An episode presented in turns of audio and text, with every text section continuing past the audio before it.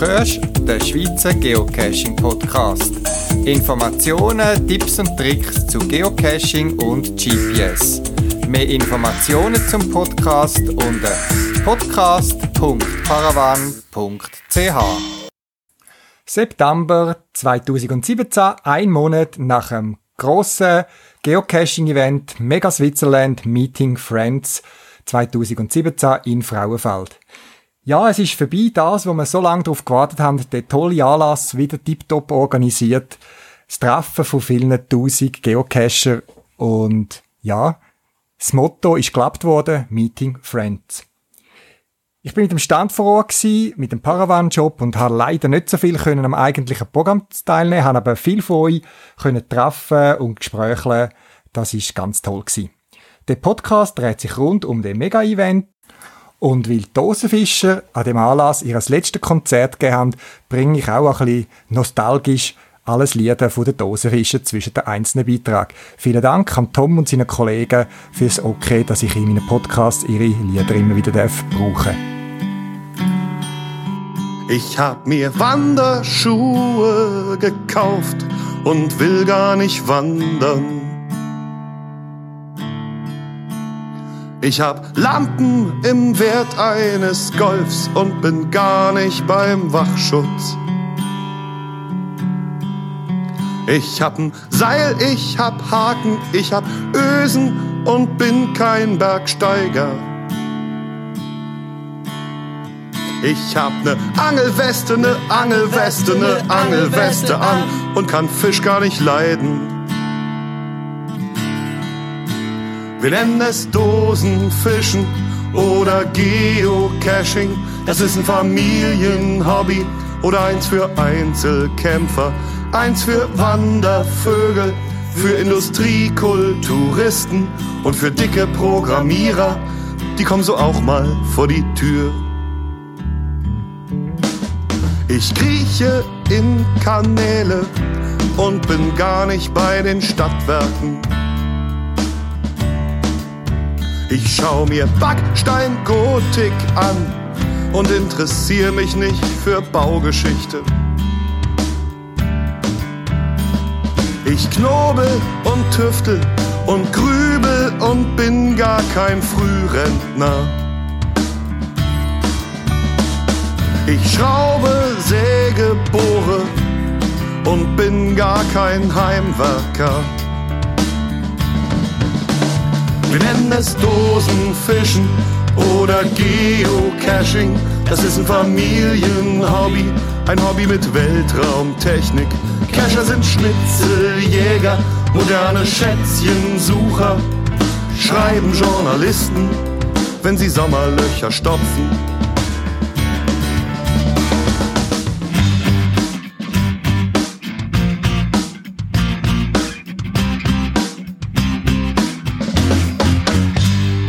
Ich habe im Fernsehen zum ersten Mal davon gehört und war begeistert. Gleich neben meinem Büro fand ich eine Filmdose hinter einer Regenrinne. Ich schrieb vielen Dank ins Logbuch und dass ich jetzt auch dabei bin. Und dann habe ich zu Hause meiner Frau davon erzählt und die hat gelächelt. In meiner Stimme schwangen das Abenteuer und die Wildnis. In dieser milden Zeit, in dieser milden Zeit wir nennen es Dosenfischen oder Geocaching. Das ist ein Familienhobby oder ein Lebensinhalt oder ein Netzkriegsschauplatz oder ein Spiel für draußen oder ein Urlaubsplaner. Schatz, Fehmarn soll ja auch ganz schön sein.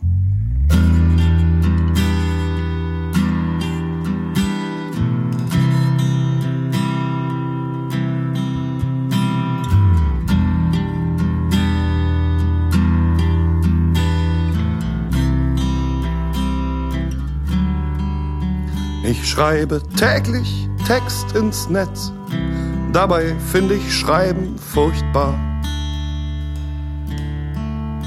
Ich schreib den Einkaufszettel mit der Enigma und hab gar nichts zu verbergen. Ich schreib akribisch die Nummern von Münzen ab und bin gar kein Numismatiker. Ich treffe tausend Menschen in Bremen, dabei bin ich Ochlophobiker. Wir nennen es Dosenfischen oder Geocaching, das ist ein Familienhobby. Nur die Kinder wollen oft nicht mit und die Frau bleibt zu Hause und der Hund versteckt sich unterm Sofa, doch das nützt ihm nichts. Der Hund muss mit.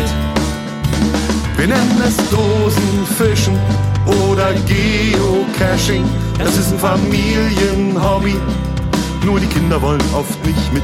Wir nennen es Dosenfischen oder Geocaching. Das ist ein Familienhobby. Das ist ein Familienhobby. Ja, hallo, neben mir steht Leni.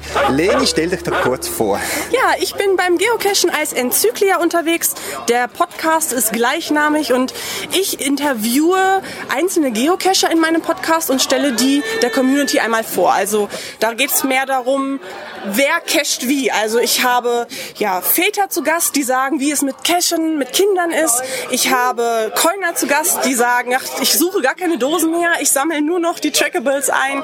Ähm, ich habe Powertrain Trail Cacher und Mystery Löser und natürlich auch Lost Place Sucher. Und für mich ist dieses Begeistern an diesem Hobby einfach das, dass wir alle so unterschiedlich sind und doch eins gemeinsam haben. Und so wie heute auf diesen schönen Events kommen nämlich diese unterschiedlichen Menschen wegen einem gemeinsamen Hobby zusammen.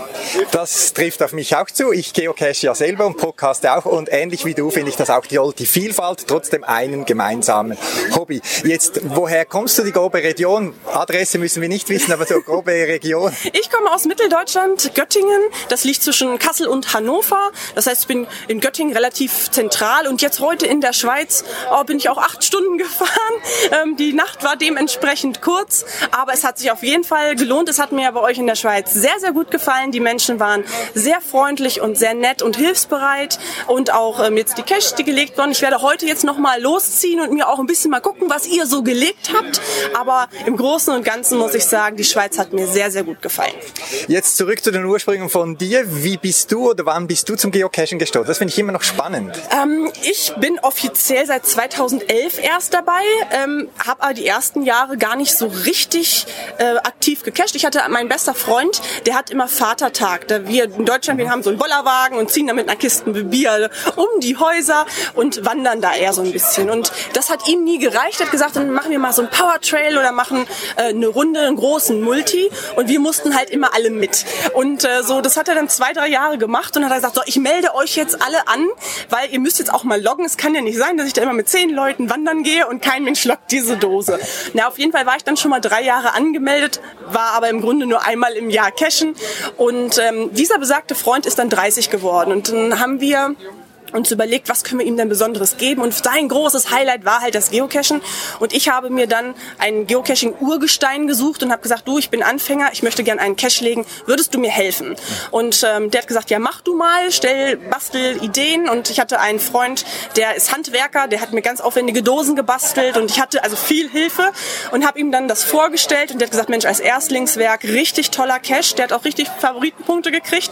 Ich musste allerdings, um ihn zu legen, erstmal meine Homezone leer cachen, um zu wissen, wo habe ich den Platz. Und ja. äh, in diesem Zuge ja, hab, hat mich das Fieber gepackt und ich habe nie wieder aufgehört. Okay, das ist noch spannend und du hast, du hast vorhin erwähnt, der Vatertag, da bin ich auch übers Geocachen drauf gestoßen. Ja. Wir waren mal in Erfurt, Freunde besuchen, Geocachen, Lost Place ja. und schon früh am Morgen, was haben die, machen die da, äh, wie heißt das, der Abend vor der Hochzeit? Äh, Junggesellenabschied. Junggesellenabschied, schon früh am Morgen und als wir da am Lost Place waren, waren da an, nicht angetrunken, leicht alkoholisierte Leute ja. auch auf diesem Lost Place. Genau. Das war, habe ich dann rausgefunden. Ja. ja. Also klar, wir haben auch eine Kiste Bier mit, aber weil wir uns halt nicht nur besaufen wollen, haben wir halt dieses Geocachen ja. nochmal so als Hauptziel. Man hat einfach nochmal einen Weg, man hat ein Ziel und ähm, ja, für uns war das auch eine Art und Weise, das Geocachen zu praktizieren. Das ist ja das Spannende, jeder macht es halt anders. Genau. Ne? Und etwas anderes machst du, da bin ich auch über deinen Podcast drauf geschossen, die Postbox. Genau. Genau. Und da, eben, ich habe zuerst lange gebraucht, bis ich verstanden habe, weil du hast ja von der Postbox gesprochen, die da von Event zu Event geht.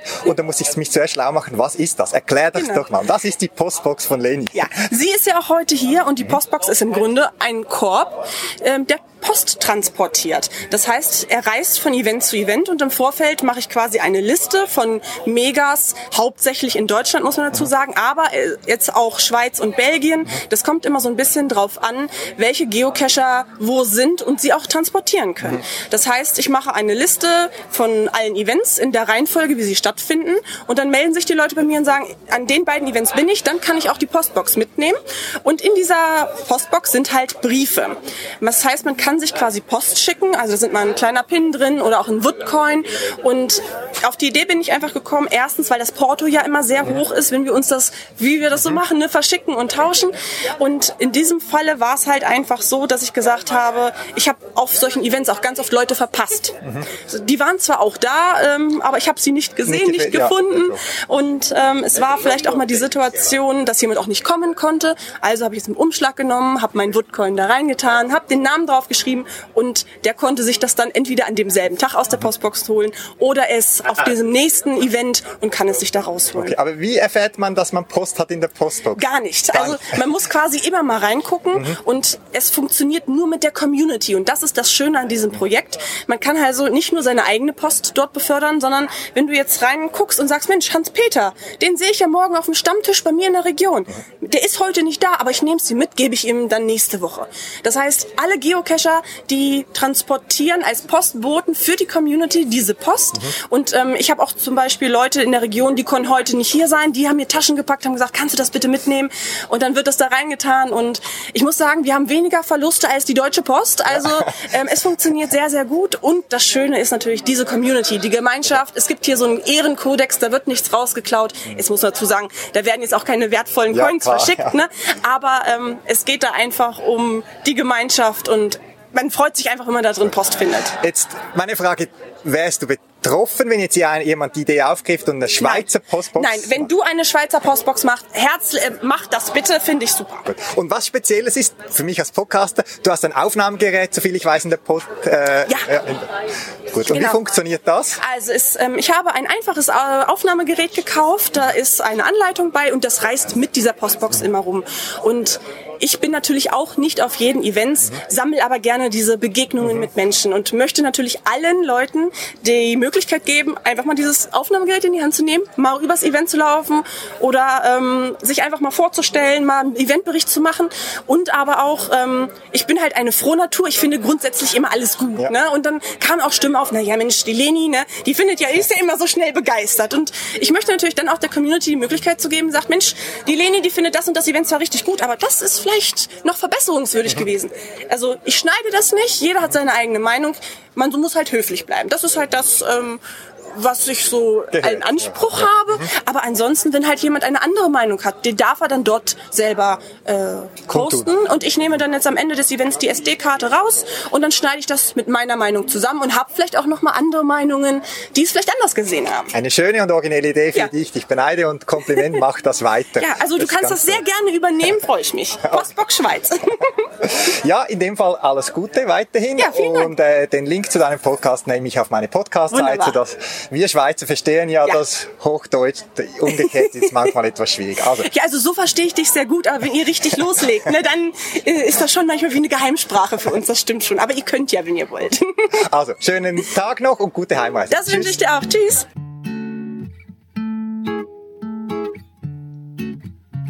Früher haben wir noch Dosen mit Drähten, mit tickenden Uhren, die abwärts zählten, am Bahnhof versteckt.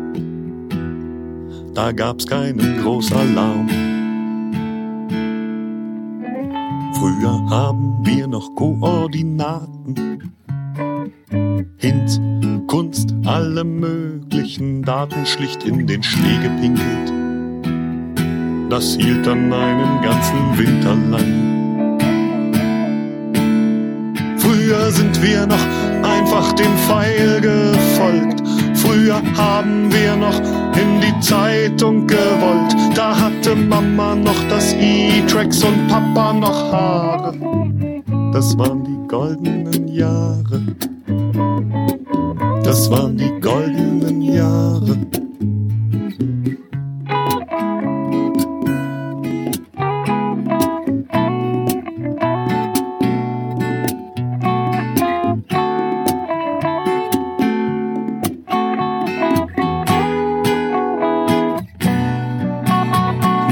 Man sagt ja, Kinder werden schwierig mit zehn. Und mancher Köter schläft mit zehn schon unterm Flieder. Wenn uns langweilig ist, Sternchen, dann lass uns gehen. Vielleicht kommen wir ja früher noch mal wieder. Vielleicht kommen wir ja früher noch mal wieder.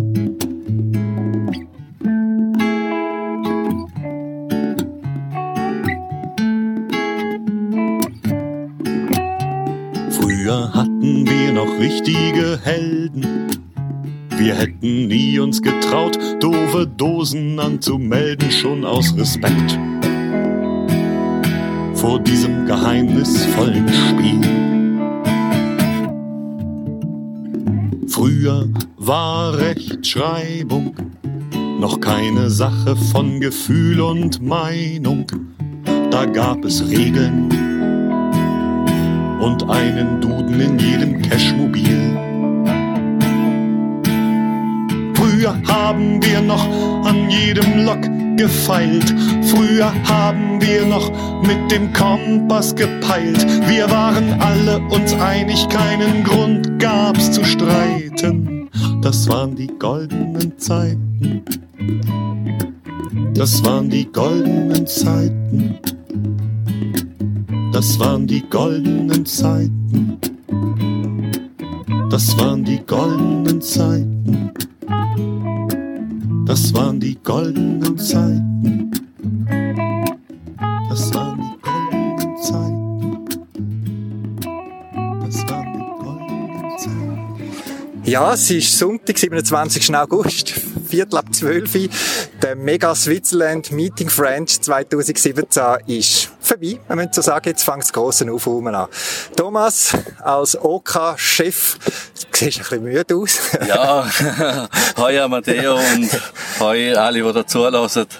Äh, mega ist Geschichte. Ich sehe ein bisschen müde aus. Man hat natürlich jetzt letzte Nacht hat man ein bisschen länger gefeiert natürlich, dann ist man später ins Bett die Nacht vorher, dann hat man durchgemacht, weil man hat die Nachtschicht übernehmen, wo leider die Helfer nicht gekommen sind. Aber grosser Modo sind wir noch relativ fit, ja. Und so das persönliche Befinden zufrieden? Wie ist das Resümee so persönlich? Als Resümee persönlich, äh, ich bin sehr zufrieden. Also, wenn ich jetzt die letzten äh, halbe Stunde, Stunde von Leuten, die jetzt gelähmt waren, gehört habe, wie es ihnen gefallen hat, wie es wie es Freude gehabt haben. Äh, ja, viele sind 2014 schon da gewesen, die gesagt haben, sie hätten jetzt nicht gedacht, dass es wieder so könnte werden. Also die Leute sind happy gewesen und das ist für uns total Motivation, um da noch die letzten Stunden das alles gut über die Bühne zu bringen. Also das kann ich auch sagen, ich habe mit meinem Stand den gleichen Ort gehabt wie das letzte Mal. Ich bin nicht vom Stand weggekommen, muss ehrlich sagen, ich bin froh, habe ich ein Dosenfischerkonzert können. Aber was ich mitbekommen habe, ist die Stimmung der Leute, die an den Stand gekommen sind, die vorbeigelaufen sind, die geläutert haben und die ist einfach toll gewesen. Nur schon, auch wenn ich nicht dabei gewesen bin, an den verschiedenen Anlässen, ich habe die Stimmung spüren und das ist ganz lässig gewesen. Also das einfach das Feedback von dir, so wie als Pulsmesser, ohne zu sehen, was läuft, ist also ein toller Anlass gewesen. Wie viele Leute sind jetzt etwa auf dem Gelände gewesen? Hast du da grobe Ahnung? Es sind, äh, ein Teil haben sich angemeldet, die haben Kits rausgegeben, so äh, die Event-Kits. Wie viele Leute sind da? Also der Vorverkauf ist noch nicht ganz so gelaufen gewesen, wie wir uns da vorgestellt haben. Äh, wir haben dann ein bisschen denkst du, wie, wie gehen wir jetzt mit diesen Zahlen um? Wie viel wir jetzt wirklich noch erwähnen, spontan? Also, es ist an den Tageskassen ist noch sehr viel gelaufen. Ich gehe davon aus, dass vielleicht zweieinhalbtausend Leute da sind. Das ist schön gewesen. Also wirklich, man hat das auch gespürt, die Masse. Irgendwie, ich habe auch so geschätzt 1500, 2000, aber eben, wahrscheinlich sind es mehr gewesen. Richtig. Und so- was mich besonders gefreut hat, es hat Leute gegeben, die sind am Samstag Viertel ab sechs äh, beim Infostand gewesen, wo wir die Kasse schon zukennen, haben gesagt, sie wollen noch äh, ein drei Package haben. Also das finde ich einfach toll, wenn die Leute auch dann noch kommen und ihre Beitrag leisten und, und die Arbeit honorieren. Jetzt rückblickend, die haben mal irgendwann gestartet, zum zweiten Mal mit dem Mega-Event, die haben ja gewusst, dass auf euch zukommt. Was ist ringen gegangen jetzt so als geplant und wo haben wir mehr Mühe gehabt, so beim Vorbereiten? Ja, wir haben äh, sich etwa ein halbes Jahr nach dem Mega Switzerland äh, haben wir wieder die Idee gehabt, dass wir mit den Dosenfischer gerne nochmal etwas wollen machen äh, Sie haben immer gesagt, sie gehen nie jetzt zweimal an. Wir haben dann ein bisschen gebohrt und, und, und, gemacht und haben dann nachher im Herbst äh, 14 muss das schon gewesen sein, haben wir dann Zusage bekommen und, äh, nein, 15 ist er gewesen. 15 ist er gewesen, haben wir Zusage bekommen und haben dann angefangen zu. Wir haben dann das Gesuch wieder eingegeben im Militär. Dort ist der erste Hammerschlag und nach drei Monaten warten ist das Gesuch abgelegt. Jetzt geheißen, no, gibt keine wir können nicht aufs Gelände, wir hätten nochmal alle Hebel in Bewegung gesetzt und hätten nachher äh, die Möglichkeit bekommen, also hätten einen Vertrag bekommen, dass wir da ein Event können machen Also das ganze Gelände-Sachen ist damals schwieriger gewesen. Wir haben da sechs Monate schlussendlich auf Bewilligung gewartet, darum sind wir relativ erst kurz vor dem St. Galler Event mit der Meldung rausgegangen, dass wir wieder machen. Okay. Gibt Sachen, die ringen gegangen sind? Haben wir auf gewisse Sachen können einfach abspulen wie äh, das letzte Mal? Ja, wir haben natürlich die, die Erfahrung jetzt von den Runden, die wir geleitet haben, wo wir letztes Mal eigentlich Mühe haben. Da sind wir konsequent außerhalb der Brut- und Setzzeit gewesen, dass wir da kein Problem bekommen. Wir haben auch gewusst, welche Wege wir benutzen, damit wir mit dem Vorstand alles sauber gekriegt haben. Also wir haben jetzt keine einzige Bewilligung gebraucht vom Vorstand. Wir haben 140 Privatbewilligungen eingeholt für jeden einzelnen Geocache. Die Zusammenarbeit mit der EWU hat sehr gut geklappt, die ist sehr toll gewesen, das hat mich sehr gefreut. Äh, Attraktionen, Pop-Anschieben, das sind die Sachen gewesen, da hast du können anrufen, hey, wir haben da gemacht, ah oh, ja, ist klar, super, machen wir wieder. Da hat sicher viele Sachen gegeben, wir haben viel weniger OK-Sitzungen ah, ja. Was ich, was mir aufgefallen ist, ich habe das vorhin schon kurz angetönt, ist, Details haben mir so gefallen an dem Event. Also ich bin aus der Autobahn rausgefahren, habe schon die ersten Schilder gesehen, wo es durchgeht. Ich habe gar nicht müssen studieren, weil ich kein Navi im Lieferwagen hatte. Äh, wo wir am Stand sind, wirklich streng gewesen, ist plötzlich einer gekommen mit Getränk, plötzlich ist jemand vom OK und hat gesagt, wenn ihr ein Brötchen das sind so die Details, die für mich ein wichtiger Punkt vom Meeting, also man spürt wirklich die persönliche Verbundenheit, oder? Also, möchte ich auch Feedback geben. Ist das einfach, hat sich das auch entstanden? Ist das einfach auch, ich habe das Gefühl, das ist irgendwie Kultur vom OK, wo man durchgespürt. Es ist Kultur vom OK und wir haben auch viel Hilfe. Das darf, also, ich habe im 14 schon immer gesagt, wenn mir gelobt worden ist, äh, da ist gut gewesen, da ist gut gewesen, habe ich im Nachhinein sagen, wir haben das gar nicht so beachtet. Mhm. Das ist für uns vielfach einfach ein nach gesundem Menschenverstand abgelaufen und ja, selbstverständlich, aber gar nicht speziell darauf hingewiesen. Mit den Wegweiserschildern, da tut die Stadt Fraufeld sehr äh, gut unterstützen. Also da glauben ist in Werkhof, man hat Bewilligung von der Stadt für den Anlass. Man tut natürlich immer fragen, hey, was können wir rüber, was können wir für uns machen? Und das ist zum Beispiel eine Leistung von der Stadt, wo wir gratis überkommen, dass sie Beschilderung machen. Sie haben vielleicht sich erinnert, dass letztes Mal ein paar Tafeln gestohlen worden sind und haben sie damals vielleicht ein bisschen äh, äh, eine schlänkere Lösung gemacht oder sie haben es vielleicht wirklich den Termin ein bisschen verschwitzt und sind die nicht ganz so schön ausgefallen wie jetzt letztes Mal, aber äh, nichtsdestotrotz, die Leute haben den gefunden. Wir haben auch Stromkabel, Miete gratis bekommen, das sind dann alles so Sachen. Da mit den Brötchen, muss ich ganz ehrlich zugeben, das haben wir in äh, Nacht der Vulkane im Mendig auf anderen Events abgeschaut. Dort ist auch so heiß gewesen. Dort haben wir auch einen Stand gehabt, wo wir unseren Anlass promotet haben und haben dort dann auch Brötchen bekommen oder am Tippi Tippi Tap äh, Getränk vom Brötchen. Man lernt natürlich schon, wenn man auf anderen Events ist. Das ist ja schön und das ist ja okay. Jetzt, gestern bin ich mal verschrocken. Ich habe plötzlich mal Sirenen gehört, Krankenauto so. Hat es einen Zwischenfall gegeben im Event oder ist das das Auto vorbeigefahren ist? Nein, also es hat mal äh, ein Krankenauto habe ich auch gehört und ich erinnere mich jetzt auch, das ist auf der Autobahn da außen vorbeigefahren, mhm. wo dort mal gekornet hat. Wir haben von dem her äh, ein Vater von einem OK-Mitglied hat noch einen Bienenstich in der Zunge gehabt. Das ist, glaube ich, das Schlimmste, was da unten passiert ist. Ein Cacher ist schon mit einer Verletzung gekommen, wo er sich vor ein paar Tagen zugezogen hat und gemeint hat, das sei alles gut. Er hat dann aber noch ein Stückchen im Bein drin gehabt, wo man dann nachher ins Spital aufgebracht hat, um richtig verarzten zu lassen. Schürfungen hat es noch gegeben oder okay. so Sachen. Okay, aber so ist eigentlich pannenlos? Pannenlos, also es ist, nachts sind äh, gut abgelaufen. Wir haben ein bisschen Mühe gehabt, teilweise auch mit Helfer rekurrieren. Wir haben zum Beispiel das Indoor-Camping und das Rustikal nicht mehr in dem Ausmaß können betreuen, wie wir uns das letzte Mal gemacht haben. Aber dort ist auch alles tiptop ruhig abgelaufen. Das ist sehr gut gewesen.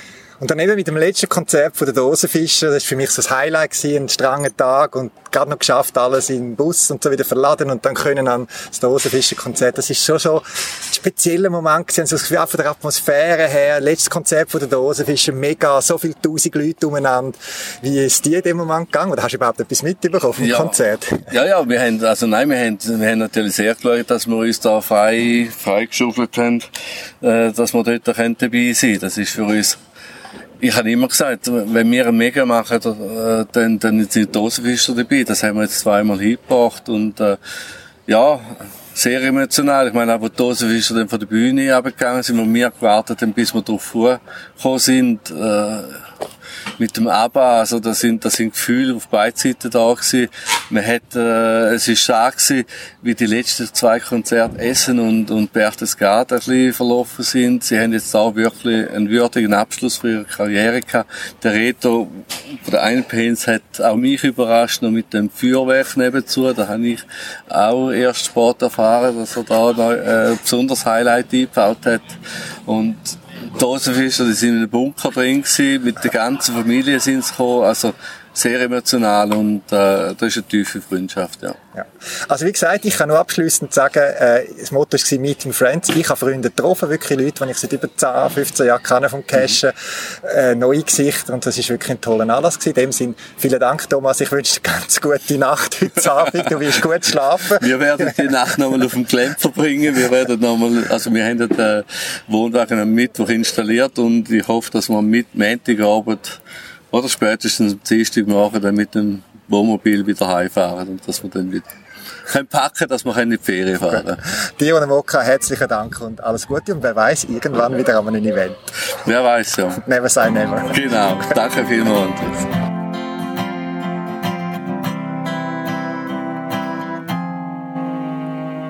Wenn ich reich bin, kauf ich einen Tagebau in der Lausitz, wo schon lang kein Mensch mehr wohnt. Da baue ich einen Dosenfischer Freizeitpark. Ich bin ja reich, ich muss nicht rechnen, ob sich's lohnt. Und da dürfen keine Deppen rein. Da gibt's einen Deppendetektor im Eingangsbereich und ein Deppenreflektorschild. Und Deppentreppen führen die Verirrten zurück in die Welt. 20 Maurer mauern mir zwei Dutzend Abbruchhäuser hin. 20 Bagger baggern Tümpel in den Sand. 20 Schweißer schweißen Stahl zu einem rostigen Gerüst. 20 Gärtner legen meine Wildnis an. Und da dürfen keine Deppen rein. Da gibt's einen Deppendetektor im Eingangsbereich und ein Deppenreflektorschild. Und Deppentreppen führen die Verirrten zurück in die Welt. 20 Second-Hand-Geschäfte bündeln ihre Kräfte und richten mir die Abbruchhäuser ein.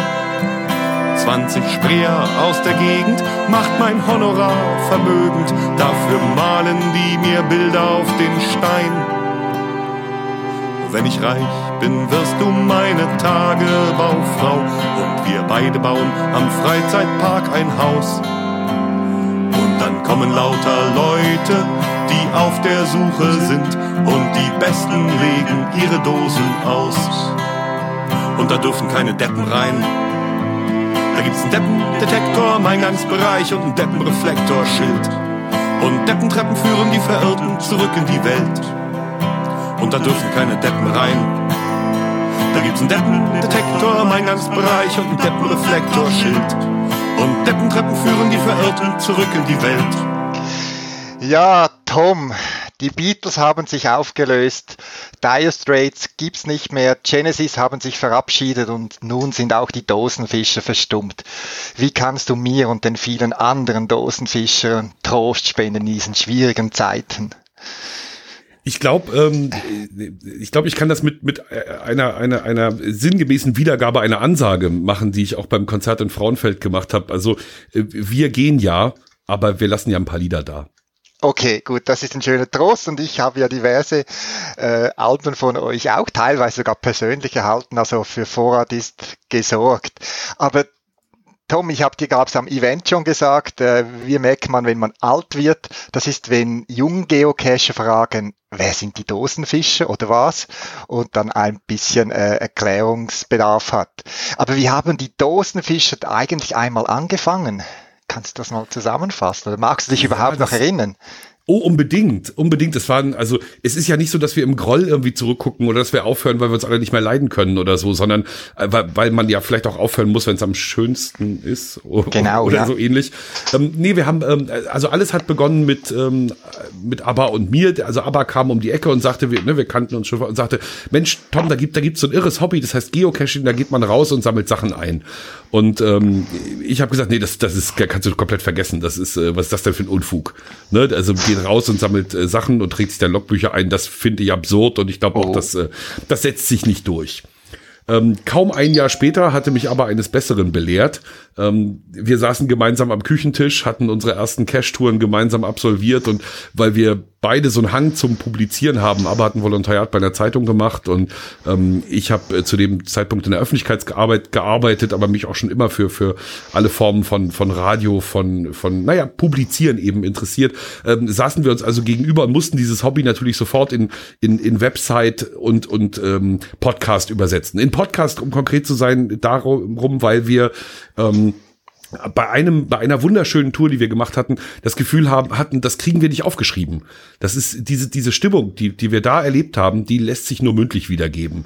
Also haben wir angefangen, diesen Podcast, wie gesagt, zu gründen, Dosenfischen, der, der Podcast.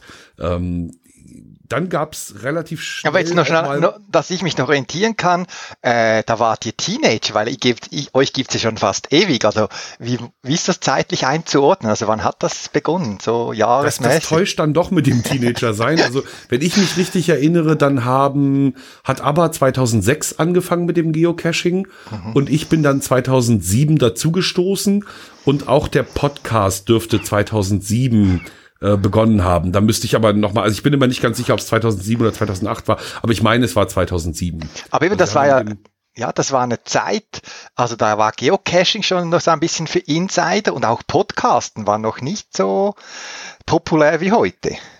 Absolut. Das hatte einmal damit zu tun, dass es ja auch noch gar nicht so viel Speicherplatz gab, die Technik noch nicht so billig war, wie sie dann äh, kurze Zeit später geworden ist.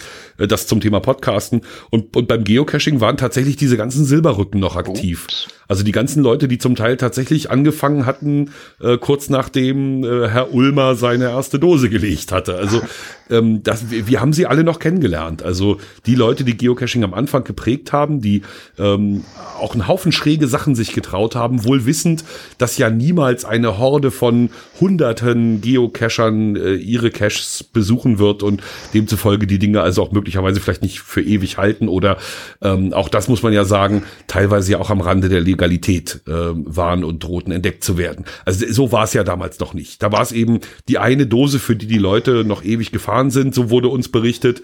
Ähm, von, wie gesagt, den Leuten, die, die schon länger dabei waren. Wir waren, würde ich behaupten, dritte Generation. Ja, okay. Ich mag mich auch noch an die Zeit erinnern. Ich habe 2002 begonnen und da gab es in der Schweiz doch erst etwa, ich mag mich an die Zahl erinnern, 440 Geocaches, als ich mal gezählt habe. Und da ist man also Dann bist wirklich. Bist du ja einer der Silberrücken. Äh, ja, wenn du jetzt das als Silberrücken bezeichnest, ja. Aber eben, da, da war man stolz. Also das war ein, wow, an einem Wochenende zwei Caches haben wir erwischt. Oh, das war super, dass wir den Zug noch erwischt haben und dorthin gefahren sind und noch Wanderung, noch Zusatz gemacht haben. Das, ist, das war schon noch die Zeit. Und ich, also da mag da äh, äh, kommen mir natürlich gerade die Dosenfischer-Lieder in den Sinn, wo ihr diese nostalgischen Zeiten etwas äh, besingt, ja. okay. Aber eben Zeit. Aber auch irgendwie persifliert. Also darauf lege ich ein bisschen Wert. Also dieser Song hat sich natürlich verselbstständigt. Ne? Also wenn man ihn sich genau anhört im Text, äh, du spielst an auf die goldenen Jahre, ähm, dann, dann hört man natürlich, dass da viel Ironie dabei ist. Ähm, weil, weil ich persönlich immer denke, also nach vorne gucken ist ja dann doch besser als zurück. Ja, ja. Und aus dem, aus dem Rückblick sieht, im Rückspiegel sieht irgendwie ganz vieles besser aus. Also das, das ist eben so. Deswegen war das durchaus eine kleine Ironie. Aber ich glaube, ich habe natürlich, äh, oder wir haben mit als Dosenfischer damit mit dem Song natürlich auch viele Leute Lebensgefühl getroffen. Dass sie nämlich das Gefühl hatten. Es war, als es wenige Dosen waren, als es noch nicht so bekannt war, als man noch viele Dinge ausprobieren konnte, ähm, als Groundspeak noch nicht so stark regelnd und auch kommerziell eingegriffen hat, war es eine schönere Zeit. Dieses Gefühl haben ja viele. Es war eine andere Zeit, denke ich. Also ich schaue da auch also nostalgisch zurück. Das war anders als heute, aber das kann man, denke ich, in keiner Freizeitaktivität oder was auch immer ähm, findet man das wieder. Also ich denke da auch an die ersten Snowboarder, als das noch so ein bisschen elitär war, als man die Boards noch selber gebaut hat und so weiter. Also ja, das gibt's überall. Und aber eben das, das Lied, das hat auch die Ironie, die mag ich auch. Ich bin auch ein, ein jemand, der sehr gerne Ironie hat und so ein bisschen schwarzer Humor und so weiter. Ja. Mhm. ja. Und dann seid ihr so, ich meine, das war jetzt mal Podcast und das war mal die Dosenfischer, aber äh, die ähm, das, das Singen hat ja später begonnen, weil du bist ja irgendwie journalistisch tätig beruflich und aber auch, ist jetzt soviel ich weiß, im IT-Umfeld im weitesten Sinn, also nicht klassische Konzertmusiker, die gesagt haben, das ist jetzt unser persönlicher Stil, wo wir unsere Lorbeeren verdienen werden. Oh, oh, sicher nicht, sicher nicht. Ähm, aber wir beide haben schon immer Musik gemacht. Also aber ist mit Musik aufgewachsen, aber kommt aus einem sehr musikalischen Haushalt, hat Querflöte und Klavier gelernt. Sein Vater äh, ist Dirigent von Beruf und ähm, ein fantastischer, auch auch Popmusiker, also ein, ähm, ein ein großartiger Mensch. Und in dieser diesem familiären Umfeld ist aber aufgewachsen, also immer schon mit Musik. Mhm. Und bei mir war es so, dass ich mit 15 bemerkt habe, dass man Mädchen mit selbstgemachten Gedichten nicht beeindrucken kann. Da hören die nämlich einfach nicht zu.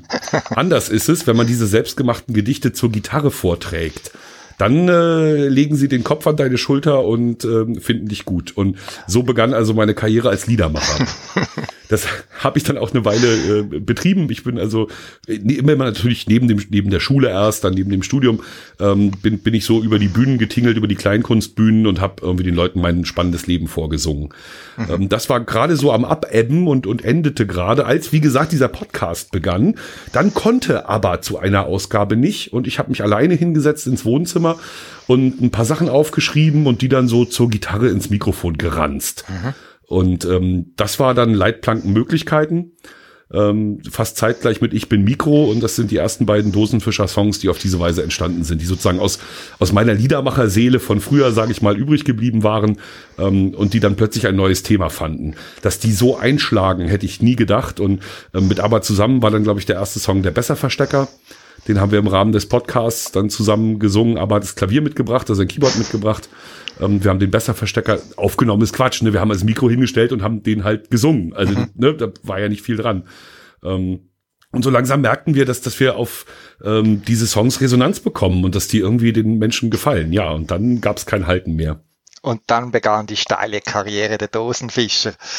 Etwas Spezielles auch noch bei ja. euch ist mir da, wo ich mir jetzt ein bisschen Revue passieren ließ im Kopf, äh, der, eure, eure Musikdose. Die wäre also typisch, ich glaube, die tönte damals so. Ich weiß nicht, ob du es hörst. Du ja, ich höre es. Wo hast du denn die da? mitgeschnitten. Na, ja. Nein, mitgeschnitten irgendwo online mhm. mal da für mich. Da habe ich auch lange gebraucht, bis, bis ich darauf gekommen bin, das ist ja der Song Du bist Mikro. Ja, ja, tatsächlich. okay. Ich habe das lange nicht irgendwo, ich habe immer gedacht, was ist das für ein Lied irgendwie, aber plötzlich, äh, das ist ja, ich bin Mikro. Also, und wie, wie kam diese, diese Musikdose zustande? Diese Spieldose steht quasi exemplarisch für die vielen großartigen Menschen, die wir getroffen haben. Äh, in diesem Fall waren es Pattefugel und Mortimer, die waren zu dieser Zeit in Köln aktiv, aber auch in Bremen. Ähm, wir hatten die Freude, sie kennenzulernen. Ein, ein Cacher-Paar wie aus dem Bilderbuch, ganz alte Schule. Leute, die die kniffligsten Caches rausgekriegt haben, aber auch die fiesesten Dosen gelegt haben. Also das waren wirklich, ähm, ja, wie gesagt, Cacher aus, aus ganz besonderem Holz. Wir hatten die Freude, sie kennenzulernen und Pattefugel hat beruflich auch mit Musik zu tun. Und als sie in Schwerin im Urlaub waren, äh, die beiden, haben sie sich so eine Spieluhr gekauft. Das ist ein kleines Schächtelchen, einfach nur mit dem Laufwerk und ähm, Papierstreifen. Und so ein Papierstreifen, den locht man dann, da wo man die Töne haben möchte, und äh, dreht, kurbelt ihn dann durch, durch die Spieluhr und dann äh, kommt die entsprechende Melodie. Also etwas, was wir nie gekonnt hätten, aber wie gesagt, Pattefugel hat beruflich mit Musik zu tun und hat dann äh, unseren äh, ganz schlichten Song Ich bin Mikro aufgepumpt zu einem regelrechten Arrangement für mhm. die Spieluhr. Ja. Okay, also ist das ein, ein Einmal-Exemplar in dem Sinn? Ja, das ist, da gibt's nur einen Lochstreifen von und ähm, wenn der irgendwann mal völlig hinüber ist, dann ist es hinüber. Okay, also und da gibt's kein Duplikat im, im Tresor und so weiter. Das heißt, äh, unbezahlbar, nicht versicherbar. Das ist also, die Musikdose von der Dosenfischen. Also wir haben ein paar Blanko-Lochstreifen, die wir theoretisch lochen könnten, aber ich glaube, uns fehlt tatsächlich die Fähigkeit. Also man müsste dann äh, so so kopierend vorgehen, ne? Okay. Bleistift und und äh, durch die Löcher dann irgendwie Stiftchen, so kleine kleine Pünktchen machen. Ja, ähm, ja so so ist das mit der Spieluhr. Zurück zur Geschichte der Dosenfisch. Also da, da war der Abba, da warst du, die habt Musik gemacht und irgendwann kam so wahrscheinlich der erste Frage, hey, könnt ihr bei uns am Event spielen? Oder so, so stelle ich mir das vor. Oder das, äh, das trifft, ja, ja, als, als wärst du dabei gewesen. Aber als wärst du dabei gewesen. Ähm, genau, Project Game äh, ist hier das mhm. Zauberwort. Project Game in, in Bremen, das, äh, äh ich glaube sogar erste, ne? Mega-Event mhm. in, in, in Deutschland. Ähm, um die 1000 Leute waren, glaube ich, damals da. Also war schon mega. Äh, es war so, dass wir die Bremer kennengelernt hatten, auch wieder als äh, wirklich fantastische Menschen und wir ihnen alles Mögliche zugetraut haben. Und ähm, nachdem wir uns angefreundet haben, hieß es dann irgendwann, also wenn ihr ein Mega auf die Beine stellt, ähm, dann geben wir unser erstes Konzert. Ja, und dann haben sie frecherweise tatsächlich ein Mega auf die Beine gestellt und wir mussten unser Versprechen einlösen. Und das war dann auch der Zeitpunkt, als Herr Stottko also unser Gitarrist, äh, zur Band stieß, weil wir schnell gemerkt haben, dass Aber und ich äh, musikalisch das nicht werden leisten können, das mhm. auf, eine, auf eine Bühne zu bringen. Ja. Äh, meine Liedermacherzeiten waren lange vorbei und ähm, ne, ich konnte also nicht Gitarre spielen und singen, da beides zusammen, da bin ich nicht so richtig gut drin. Also es war dann toll, jemanden zu haben, der aus unseren Songs ein bisschen mehr macht, nämlich ein richtiger Musiker und das war Herr Stottko. Und das war ein Freund von euch oder so ein Geocaching-Fan von euch oder wie kam so, wie kommt so ein Musiker zu einer, zu einem Duo wie euch? Wir haben äh, Herrn Stottko nie zum Geocachen gekriegt. Ich glaube, wir haben noch nie gemeinsam eine Dose gefunden, auch bei den Tourneen. Ich glaube, er ist immer im Bandbus sitzen geblieben, wenn wir ausgestiegen sind. Nee, Herr, Herr Stottko ist hier in Schwerin ein sehr bekannter Musiker. Man ähm, kennt sich und Schwerin ist eine 100.000 Einwohnerstadt, also noch ein bisschen weniger sogar. Sprich, äh, alle, die hier den Kopf ein bisschen rausstrecken, äh, kennen sich gegenseitig. Mhm. Okay. Und ich hatte äh, Herrn Stottko kennengelernt über eine Lesebühne, die ich hier in Schwerin gemacht habe. Wir haben zusammen dieser Stadt ein Lied gewidmet, Schwerin, Schwerin äh, äh, heißt es. Und äh, so war unsere erste Zusammenarbeit. Und dann haben wir gesagt, Carsten, du, das ist jetzt, äh, das klingt jetzt komisch, aber wir singen da Lieder übers Geocaching. Ja, erklären wir dir später. Hast du Lust mitzumachen? Und er war dabei. Da musste ihr immer neben der musikalischen Arrangements noch eine Geocaching-Übersetzung äh, machen, was die Bedeutung des Liedtextes ist. er als ja, nicht Geocacher. Ich, ich glaube, er hat das ich glaube, er hat das so ein bisschen so genommen wie, wie viele englische Songs mhm. oder auch französische, die du ja als Musiker einfach interpretieren kannst, ähm, auch wenn du so, so einen groben Eindruck davon hast, äh, mhm. worum es geht. Mhm. Jetzt, ich spiele leider kein Instrument, eines der wenigen Dinge in meinem Leben, die ich bereue. Äh, aha, die Zigarette im Hintergrund gehöre ich schon, das ist ja ein typischer äh, Dosen. Na, na, kein Problem für mich, du sitzt weit entfernt und das gehört doch zu dem Podcast. Jetzt, jetzt fehlt nur noch das, äh, wie heißt der, Mate, oder?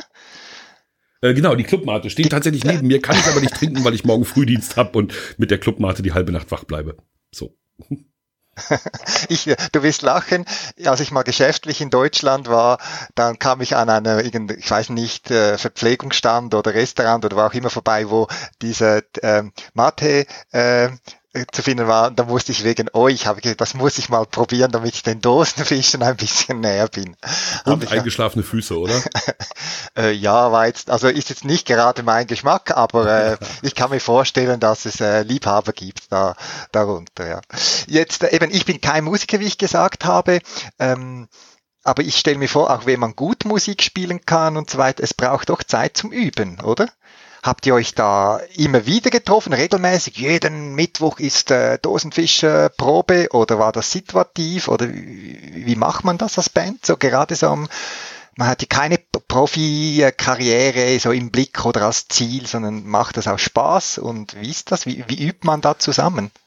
Also sagen wir so, also erstmal vorab, wir, wir sind Gott sei Dank alt genug, dass wir A von unseren äh, Schwächen wissen mhm. und B auch wissen, dass nicht alles perfekt sein kann und muss. Mhm. Sonst wären wir wahrscheinlich wahnsinnig geworden, mhm. denn von Perfektion sind wir nun wahrlich stets weit entfernt gewesen.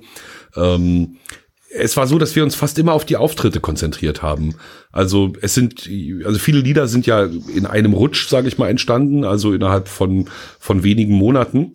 Die waren dann auch schon da, als Carsten zur Band stieß und wir uns für den Auftritt beim Project Game vorbereiteten.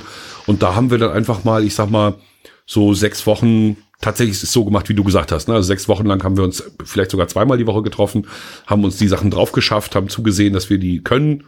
Ähm, und äh, haben uns dann damit auf die Bühne getraut. Mhm. Okay. Jetzt, äh, ich weiß von euch beiden, ihr habt Familie, seid ihr nicht alleine.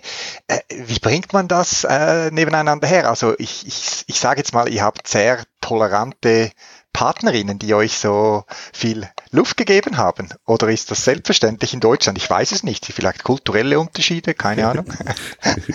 ähm, das, das wage ich nicht zu beurteilen. Äh, dann kämen wir wahrscheinlich auch noch wieder in eine Ost-West-Diskussion möglicherweise. Mhm. Ähm, nee, es ist tatsächlich so, wie du sagst. Wir haben einfach ähm, tatsächlich sehr, sehr, sehr äh, tolerante ähm, Partner, die, die jeweils verstanden haben, dass das ein wichtiger Teil unseres Lebens ist. Mhm. Und äh, die auch in ihrem Leben wichtige Teile hatten, an denen wir dann nicht direkt beteiligt waren. Mhm. Ne, so, so ist es halt. Also ähm, meine Frau zum Beispiel macht, macht äh, viel Schultheater und zwar deutlich über das Maß, äh, das eine Schulstunde vorgeben würde, hinaus. Und das habe ich immer bewundert und es ähm, macht ihr unglaublich viel Spaß und ich würde ja einen Teufel tun und da irgendwie äh, sagen, nee, hier, jetzt aber hier dieses Wochenende ist aber Familie. Nee, also das, das braucht einfach die gegenseitige Rücksichtnahme und die haben wir Gott sei Dank immer gefunden.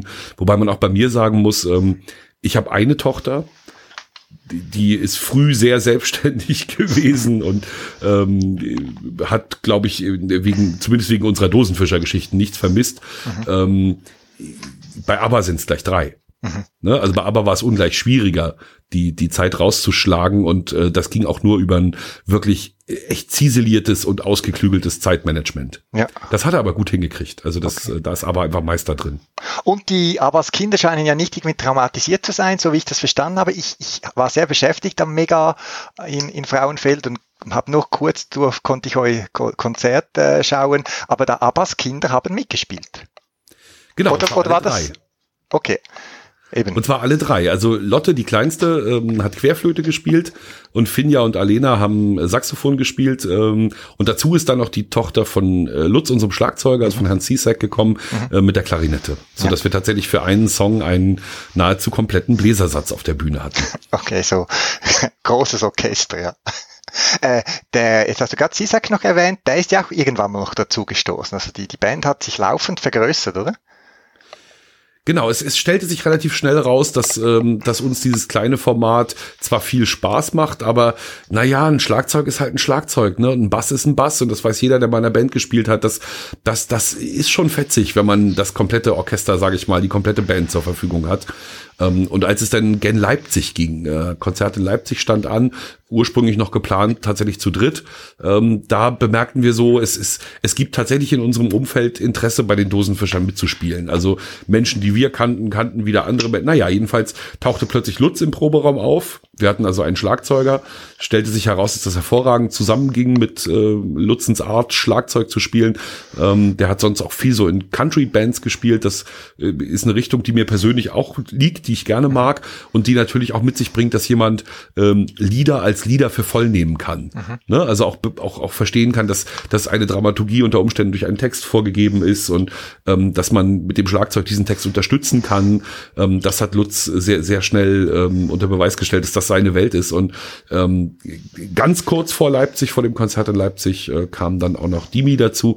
Ähm, Dimi äh, als Cashername ähm, mit, mit dem Bass und der hat wirklich die Meisterleistung vollbracht, glaube ich, in zwei Wochen ein Dosenfischerprogramm von zwei Stunden zu lernen. Mhm. Okay. Und dann, also mein, eine Zeit lang habe ich das Gefühl gehabt, ihr seid da laufend irgendwo auf Tour. Also, also ich habe dann auch eben gestaunt, wo ihr da überall auftritt, eben im Wissen, dass ihr das nicht vollberuflich macht, sondern alles als passionierte Musiker, so hobbymäßig. Ähm, da täuscht die Wahrnehmung. Also was natürlich daran liegt, dass wir immer dann die sozialen Kanäle besonders bespielt haben, wenn sowas an, anlag.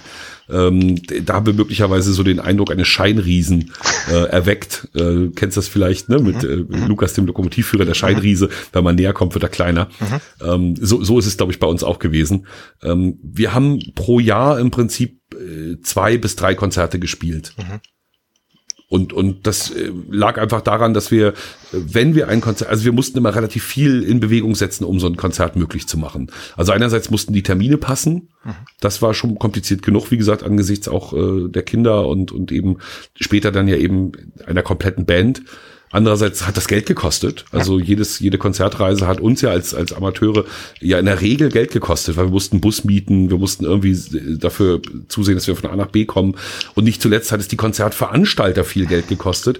Denn schon bei, ich sag mal, zwei bis 300 Menschen vor der Bühne, und es waren ja oft sehr viel mehr, äh, muss man eine relativ gute Technik hinstellen. Mhm. Da kommt man dann mit so der einfachen PA aus dem Konferenzraum nicht mehr aus, sondern da muss man, wie gesagt, eine Bühne bauen, da muss man äh, Lautsprechertürmchen aufbauen, da braucht man Profitechniker am Mischpult. Das ist, ist alles für so einen Eventveranstalter, der das eher ehrenamtlich macht in der Regel, ähm, ein ganz schön dickes Brett. Mhm. Das, das war dann ja. zwei bis dreimal im Jahr schon völlig ausreichend. Ich glaube, sowohl für die Veranstalter als auch für uns. Das eben, das ist das, was auch viele, ich sage jetzt mal Teilnehmer oder reine Zuhörer nicht wahrnehmen, was das dahinter heißt, also was es heißt im Hintergrund, äh, die Infrastruktur zur Verfügung stellen, dass überhaupt ja, dass sie überhaupt wahrgenommen wird. Das ist nicht einfach zwei, drei Lautsprecher auf die Bühne stellen, das geht vielleicht im Kleinkunstkeller, aber eben bei so einem Event typischerweise, wo ihr aufgetreten seid, eben das da steckt sehr viel dahinter, dass man dann nicht sieht und äh, beim Hören auch nicht so bewusst wahrnimmt. Es tönt einfach gut und laut und das äh, darum herum, das äh, wird nicht äh, realisiert, was das heißt, oder? Ja, und es sind ja auch ziemlich gigantische Sachen passiert. Also wenn ich so an, äh, ähm, also in, in Ulm, glaube ich, sind wir das ähm, das erste Mal mit so einer großen Open-Air-Bühne konfrontiert worden. Das waren so 500 bis 700 Leute, glaube ich, damals vor der Bühne. Ähm, was da an Lichttechnik und Tontechnik hingestellt wurde für uns. Das war ja, wir, wir, wir, haben das ja immer auch als Geschenk begriffen. Ähm, da waren wir schon ziemlich hin und weg. Und wirklich gigantisch wurde es dann in Leipzig. Da hat der Veranstalter auch ein tolles äh, Team von Geocachern ähm, eine Vier-Seiten-Bühne hingestellt. Also die war nirgendwo geschlossen. Also man konnte, wir standen quasi zur Hälfte im Wasser. An der, die Messe in Leipzig hat so einen Teich in der Mitte. Die, die Bühne stand zur Hälfte im Wasser und war so gebaut, dass wir tatsächlich in alle Richtungen uns äh, also singen und, und gucken konnten. Mhm. Das war wirklich einfach nur gigantisch. Mhm. Unfassbar wie, wie ist das denn, wenn, ihr, wenn du jetzt zurückschaust? So, ich stelle mir das vor, ihr, ihr tretet auf auf Bühnen. Die Bühnen sehen eben anders auf, gigantisch, aber ich sage jetzt mal, es wird noch schwierig, den Kontakt herzustellen bei diesen Menschenmengen. Spürt man da Unterschiede? Also ihr jetzt als Musiker, habt ihr da Unterschiede gespürt? Das ist jetzt nicht wertend gemeint. Also spürt man da was in unterschiedliches in Event oder nehmt ihr das einfach vor, ah, wieder ein großer, toller Event? Ähm, weil wir eben Amateure sind und relativ selten spielen, ähm, ist es für uns immer ein großes Abenteuer. Äh, wird alles gelingen? Punkt, Punkt, Punkt. Das ist so der Punkt. Ne? Wie oft verspielen wir uns? Verspielen wir uns an Stellen, wo es das Publikum merkt? Wie oft vergisst der Sänger den Text? Auch mittlerweile legendär, dass bei jedem Konzert es größere Texthänger auch bei mir gab. Ähm, also wie gut werden wir da durchkommen und wie gut werden wir es schaffen, ähm, das Publikum zu unterhalten?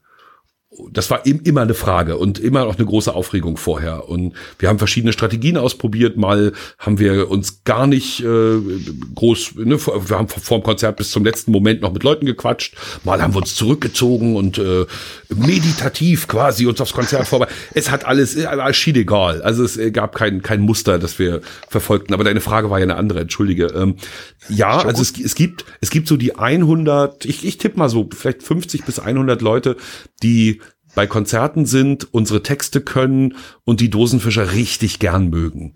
Und die suchen sich natürlich die Plätze in der ersten Reihe. Und gerade am Anfang eines Konzerts, wo man noch gucken muss, wie kommt man selber in Gang, sind das natürlich genau die Leute, die man anguckt. Mhm. Ich persönlich ver vermeide es eigentlich äh, so in die Richtung der Bierstände oder oder, oder ne, so. Also wenn ich sehe, dass sich zwei Leute unterhalten, dann werde ich schon ein bisschen nervös. Dann, ne, dann geht sofort innerlich so der Schalter um, oh Gott, die, die, die, die, ne, wir, wir sind die, wir sind's nicht wert zuge, also die hören nicht zu. Das ist, äh, das, äh, wir haben sie noch nicht. Mhm. Ne, wir müssen uns noch mehr anstrengen. Ähm, und das macht aber auch unlocker. Und wenn man nicht locker ist, dann, dann gelingt das alles nicht. Dann geht alles in die Grütze.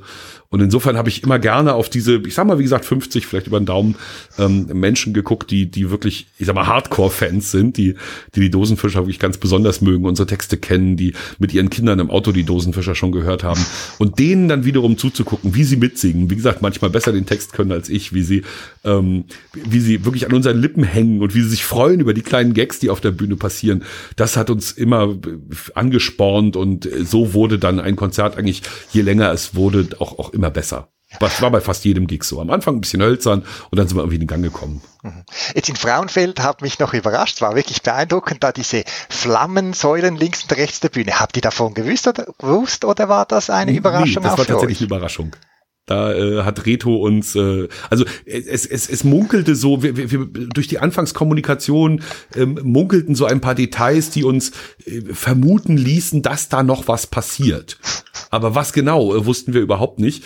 Ähm, nur gab's, also sozusagen waren wir dann am Abend in dem Moment ähm, geflasht von, von, von dem Feuer links und rechts, obwohl wir natürlich längst bemerkt hatten, dass da Dinger stehen, die sowas können. Mhm. Aber was das dann ausmacht, ne, an Atmosphäre, ja. selbst durch diese halbdurchlässigen Bühnenvorhänge, die wir ja links und rechts hatten, also wir haben das Feuer ja nicht direkt gesehen, ähm, aber wir haben ja die Reaktion des Publikums gespürt mhm. und das war unfassbar. Also da ging so ein, so ein Ruck nochmal durch die Masse, also selbst ja, noch überrascht. Nach so vielen Konzerten kann man euch noch überraschen. Ach Quatsch, ist ja keine Routine. Eben, wir haben ja eben, wie gesagt, dafür haben wir gar nicht genug gespielt und, ja. und alles war immer ein Abenteuer. Und ähm, ich erinnere mich noch ganz genau an unseren ersten Auftritt in der Schweiz, wo meine erste Halbzeit, nenne ich es mal, also die Zeit vor der Pause, davon von, immer von dem Gedanken geprägt war, ähm, dieses Publikum müssen wir uns erst hart erarbeiten. Ne? Also außer also ja, die, die, die, die Orga hat uns geholt, weil sie an uns glauben, mhm. aber wir müssen das auch erstmal rechtfertigen, denn in der Schweiz sind wir ja niemand. Ne, sondern wir, ne, in Deutschland kennen uns paar Leute, aber in der Schweiz sind wir niemand. Und außer die paar Deutschen, die da angereist sind, ne, müssen wir ein ganzes Publikum erst von uns überzeugen. Ähm, ich weiß, es hat mich damals sehr unter Druck gesetzt. Ja. Aber also auch gut, positiv durchaus.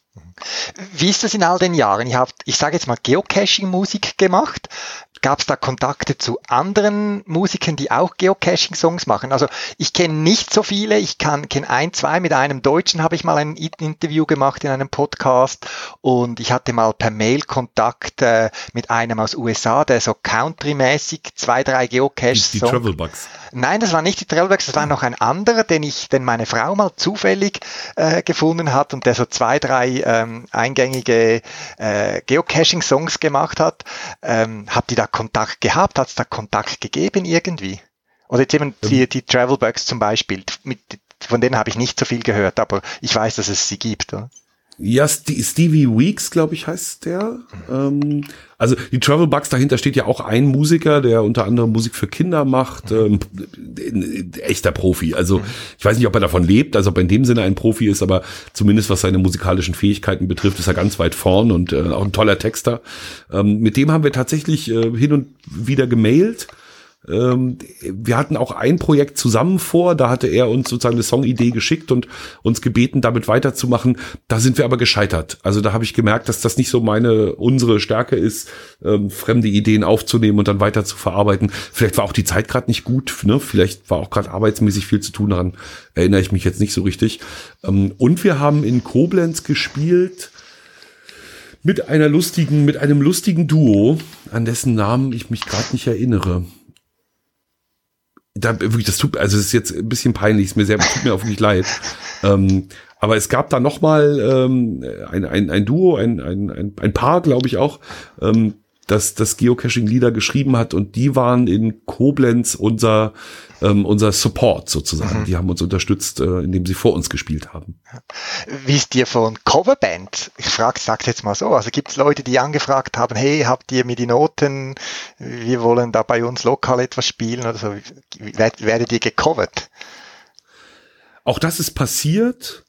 Ähm, und ein Dosenfischer Songbook ist, ist immer wieder heftig angefragt worden. Und es gab auch mehrere Initiativen dazu. Es gab auch Menschen, die bereit waren, jetzt hier für uns da ein bisschen was zu notieren und uns dabei zu helfen. Aber auch das ist leider nie zustande gekommen. Und ähm, so haben wir eben als Dosenfischer so einen Riesenstapel unverwirklichter Ideen. Das hängt tatsächlich damit zusammen, dass ähm, die Dosenfischer eben nicht unsere Hauptbeschäftigung waren. Mhm, mh. Also es ist vieles liegen geblieben, echt vieles. Und viele Kommunikationen sind abgebrochen. Wir haben sicherlich auch viele Menschen vor den Kopf gestoßen mit, mit dieser Art. Ähm, aber es war uns schlichtweg nicht möglich. Wir hätten sonst irgendwie ein, ein professionelles Management ähm, besorgen müssen, hätten uns irgendwie, wir hätten uns ganz anders aufstellen müssen, wenn wir solche Projekte noch alles, alle hätten wuppen müssen. Das wäre nicht gegangen. Ja, gibt wahrscheinlich auch einen entsprechenden Druck, Erwartung an, an sich selber. Das kann man dann, irgendwann ist die Grenze der, der Freizeit und der, der des nur aus Spaß habens äh, vorbei, oder?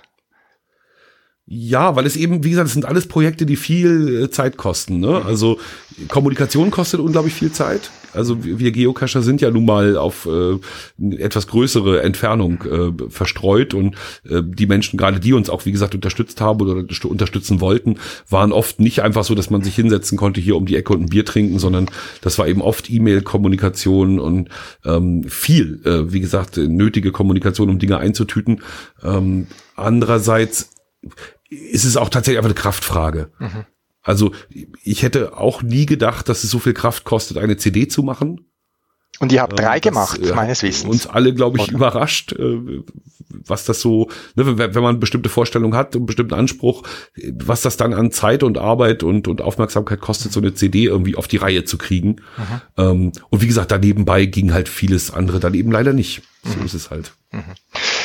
Ja, jetzt die Dosenfische sind vorbei, der Tourbus ist zurückgebracht, also der war ja gemietet, aber ähm, ähm, wie muss ich mir das vorstellen? Jetzt trefft ihr euch nicht mehr, aber ihr seid ja trotzdem noch befreundet. Machst du selber noch Musik oder ist, hast du jetzt gesagt, das, das war's jetzt für mein Leben mit Musik oder wie muss ich mir das vorstellen? Nee, das, das geht ja nicht so richtig. Ne? Man, also die, die, also die Dosenfischer, also wir haben ja nicht sozusagen mit der Musik begonnen für die Dosenfischer und mhm. so wird, wird auch mit den Dosenfischern das nicht enden. Mhm. Ähm, aber hat ja, wie, wie, wir ja schon gesagt haben, eine sehr musikalische Familie. Äh, ich glaube, dass der auch nicht von den Instrumenten lassen kann. Ähm, vielleicht aber auch ganz glücklich ist, dass er das jetzt äh, genau dann machen kann, wenn er Lust und Zeit dazu hat und nicht, wenn äußere Sachen ihn drücken. Carsten ist ein Vollblutmusiker ähm, hat das Glück, dass er nicht davon leben muss, aber hat viele tolle Projekte. Ähm, Lisbeth und Stottko waren ja auch beim in, in Frauenfeld äh, mhm. am, am Freitag schon auf der mhm. Bühne. Eines seiner ähm, seiner Projekte, Lisbeth und Stottko, sollte man sich unbedingt mal anhören. Einfach mal googeln, Lisbeth und Stottko, findet man dann auch bei Facebook. Das ist, ist ein, ein tolles Projekt von ihm. Also Carsten wird ganz sicher nicht aufhören, Musik zu machen. Auch bei Dimi gab es ein musikalisches Leben vor den Dosenfischern. Ähm, bei Lutz, also C-Sack, dem Schlagzeuger auch. Ähm, und bei, bei mir ist es jetzt in der Tat gerade ein bisschen schwierig, weil ich habe die Gitarre extrem vernachlässigt. Äh, ich hatte ja immer Carsten, ne? ich mhm. musste ja nicht Gitarre spielen. Mhm. Ähm, ich muss mich jetzt mal wieder rantasten, muss mal gucken. Mhm. So, im Moment äh, bin ich gerade eher auf, auf äh, ohne Gitarre äh, aus. Ähm, wir organisieren hier in Sprien gerade einen Poetry Slam und das ist auch toll, eine tolle Aufgabe, macht auch Spaß. Mhm. Und jetzt zu den ursprünglichen Wurzeln, die Frage, cashst du noch? Dass ich hier jetzt Nein sage, ähm, ist, ist ja auch ein wichtiger Grund, warum wir aufhören mussten. Also ich, ich glaube, man, man, man kann so etwas nur ehrlich repräsentieren, wenn man wirklich ähm, aktiver Teil auch der Szene ist äh, und eben nicht nur alles weiß. Ne? Also es ist ja jetzt noch so, dass wir natürlich, ne, unser, mein, mein Twitter-Feed ist voll mit Geocachern, mein, mein Facebook ist, ist voll mit Geocachern. Ich, ich habe zu vielen Geocachern Kontakt, äh, Menschen besuchen mich hier oder ich besuche sie woanders. Also Geocaching spielt schon noch in meinem Leben eine Rolle, aber ich suche selber keine Dosen mehr. Mhm. Ich habe es im Urlaub jetzt in Schweden noch mal probiert, äh, fünf DNF waren die Folge. ähm, und ich habe auch gemerkt, es ist mir, also diese DNFs sind auch zustande gekommen, weil es mir nicht wichtig genug war tatsächlich. Ja. Ähm, okay. Und wie gesagt, das war ein wichtiger Grund, warum, ähm, warum wir dann auch als Dosenfischer entschieden haben, okay, wenn, wenn derjenige, der die, der die Songs schreibt, irgendwie keine Songs mehr gebacken kriegt, weil ne, das, das, das Spiel halt nicht mehr so wichtig ist in seinem Leben, mhm. ähm, dann ist vielleicht auch einfach Zeit zu sagen, okay, danke Jungs, das war's. Mhm. Von dem her, also ich, ich habe den Zeitpunkt klar, ist schade, wenn man äh, realisiert, ja, jetzt die Dosenfische, die einem so lange begleitet haben, eure Podcasts, ich habe ja nur schon gestaunt, dass ihr so häufig so viele so lange Podcasts macht. Ich habe gar nicht so einen langen Arbeitsweg, da, dass ich die äh, schön fleißig los äh, hören konnte. Äh, die haben mich über mehrere Tage jeweils begleitet. Ähm, aber ich finde schon eigentlich, ich habe den, den Zeitpunkt eigentlich auch gut gefunden. Also man sollte was beenden, wenn alles noch gut ist, also am, am Höhepunkt der Karriere oder äh, und, und äh, dann gut, das gut ausklingen lassen, oder? Also ich eben von dem her, auch wenn ich jetzt höre, wie du geocachst und so weiter, äh, finde ich das ein, ein weisen Entscheid. Ich sage jetzt das mit. Und eben manchmal ist äh, das, was man hat, in guter Erinnerung besser als irgendwie, dass es so langsam ab, abflaut, weil äh, man es nur noch mit halbem Herzen macht, oder? Genau, ja, da hast du völlig ja. recht. Und der Zeitpunkt war wirklich sehr günstig. Also wir hatten ja noch ein, noch ein kleines Säckchen neuer Lieder mhm. gemacht. Also mhm. sprich, wir, wir konnten mit, mit ein paar Neuigkeiten in die Schweiz fahren. Wir, wir waren nicht nur noch, äh, ein Freund hat das mal so formuliert, ein Echo unserer selbst, sondern ne, wir hatten da noch was Neues zu bieten. Mhm. Ähm, und Frauenfeld hatten wir natürlich in so guter Erinnerung, dass wir zu 100 Prozent, von vorne wirklich zu 100 Prozent in jeder Minute sicher waren, da sind wir in guten Händen. Mhm. Wenn, wenn das unser letztes Konzert wird, dann werden wir erhobenen Hauptes einerseits, ähm, aber auch ähm, mit, mit unglaublich viel Spaß abtreten. Weil, weil die, die Frauenfelder uns schon beim letzten Mal eine Bühne bereitet hatten und ein Umfeld geschaffen hatten, das, das uns einfach nur geflasht hat, wo wir nur hin und weg waren. Dass etwas so entspannt und so angenehm und doch so professionell und mit so einer Gelassenheit und, und so freundlich organisiert werden kann, da waren wir sicher, das kriegen die wieder so hin. Und wir haben uns ja auch nicht getäuscht. Mhm. Mhm. Eine Frage musst du mir noch beantworten ich gehe wieder in die Vergangenheit, noch die Podcasts und so weiter. Da gab es dieses zwischen den Küchenstudios. Und ich weiß mich, mag mich nicht mehr erinnern, äh, was die Bedeutung von diesen zwischen den Stu Küchenstudios war. Ähm, jetzt bist du kurz verschwunden. Ja, du warst auch kurz weg. Äh, also nochmals, meine Frage, ich mag mich nicht mehr erinnern, was das mit dem zwischen den Küchenstudio auf sich hatte, wo ihr jeweils die Podcasts produziert habt. Ähm, vielleicht kannst du so zum Schluss unseres Gesprächs noch dieses kleine Geheimnis lüften. Ähm, alles begann damit, äh, dass wir in einer Küche aufgenommen haben und es dann konsequenterweise Küchenstudio genannt haben. Mhm. Ähm, dann habe ich, äh, naja, das muss jetzt ein bisschen so klein, kleinteilig, aber ich muss es mal so erzählen. Ähm, das Ganze war in einem Haus, in dem auf jeder Etage zwei Wohnungen waren, nämlich eine ganz kleine Einraumwohnung und eine etwas größere ähm, Wohnung. Die größere bewohnten wir und wie gesagt, in der Küche der großen Wohnung äh, haben wir ähm, aufgenommen. Dann äh, habe ich ein Arbeitszimmer äh, gemietet, also die kleine Wohnung wurde dann frei und äh, ich habe die als äh, quasi Arbeitszimmer für mich gemietet. Und in dieser kleinen Wohnung war eine Küche und die große Küche von der Nachbarwohnung gab es auch. Und zwischen diesen beiden Küchen lag mein Arbeitszimmer. Mhm. Und in mhm. dem haben wir aufgenommen und das lag halt zwischen den Küchen. Und so ah. war es eben das zwischen den Küchenstudio. Okay, ist dieses äh, Rätsel auch noch gelöst. Ja, Tom, das war's. Die Dosenfische sind Vergangenheit und ich habe viele schöne Erinnerungen an euch. Ich durfte euch ja auch mal besuchen mit meiner Frau in Schwerin. Schöne, schöne Lage. Gerne wieder. Und, ich tolle äh, Erinnerungen dran. Komm wieder. ja, da muss nur schauen wegen meinem Urlaub und so weiter. Aber sonst ist es schon eine Gegend, die mich sicher nochmals reizen würde. Ja, Tom, vielen, vielen Dank für das Gespräch, dass du nochmals. Darf ich, darf ich eine kleine ja, loswerden? Nur zu, nur zu. Entschuldige, dass ich dich unterbreche, aber ich würde gern noch sozusagen den obligaten Werbeblock einschieben. Ähm, sollten jetzt äh, Hörer bis hier durchgehalten haben, die die Dosenfischer vorher nicht kannten, ähm, sich aber jetzt für die Musik interessieren. Ähm, wir haben es geschafft, irgendwie mittels ein paar kleiner äh, Kniffe, äh, die CDs, die wir bisher nur verkauft haben, jetzt auch noch online zu kriegen. Also man kann, ich glaube, bei Amazon, bei Spotify kann man uns hören. Ähm, man kann bei iTunes unsere Platten kaufen. Ähm, wer da also neugierig ist, kann bei den entsprechenden Diensten, ich glaube, es sind sogar noch ein paar mehr, reinhören in die Songs und äh, bei Bedarf, und da freuen wir uns natürlich sehr, vielleicht auch den einen oder anderen oder gar plattenweise erwerben. Das mache ich, äh, mache doch gerne den Hinweis darauf. Mal schauen, ob ich Danke. da auf den Link noch finde. Der, und dann werde ich die auf der Podcast-Seite noch platzieren. Ja, Tom, vielen, vielen Dank nochmals. Ähm, alles Gute euch weiterhin und ich denke, langweilig wird's dir und ABBA und den anderen nicht. Und vielen Dank für die Musik, die ihr für uns gemacht habt. Ihr habt das, immer wieder das schöne Gefühl aufgenommen, dass man das Geocacher hat. Es war uns ein Bedürfnis. Gut. Also Tom, ganz eine schöne Zeit. Danke dir auch.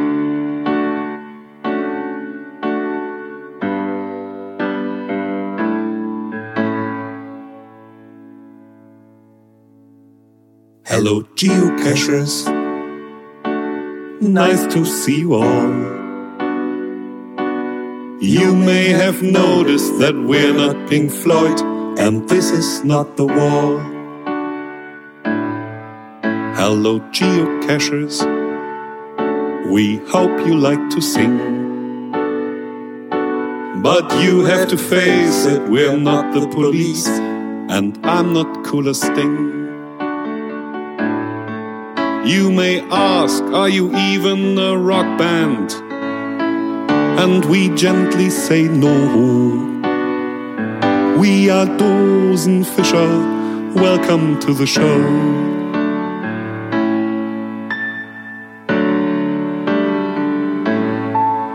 Hello, geocachers. There are so many of you. It looks as you're waiting for a publish, but we got nothing to review. Hello, geocachers. We hope you'll understand. We can't help you to be an FTF, we're just a geocaching band.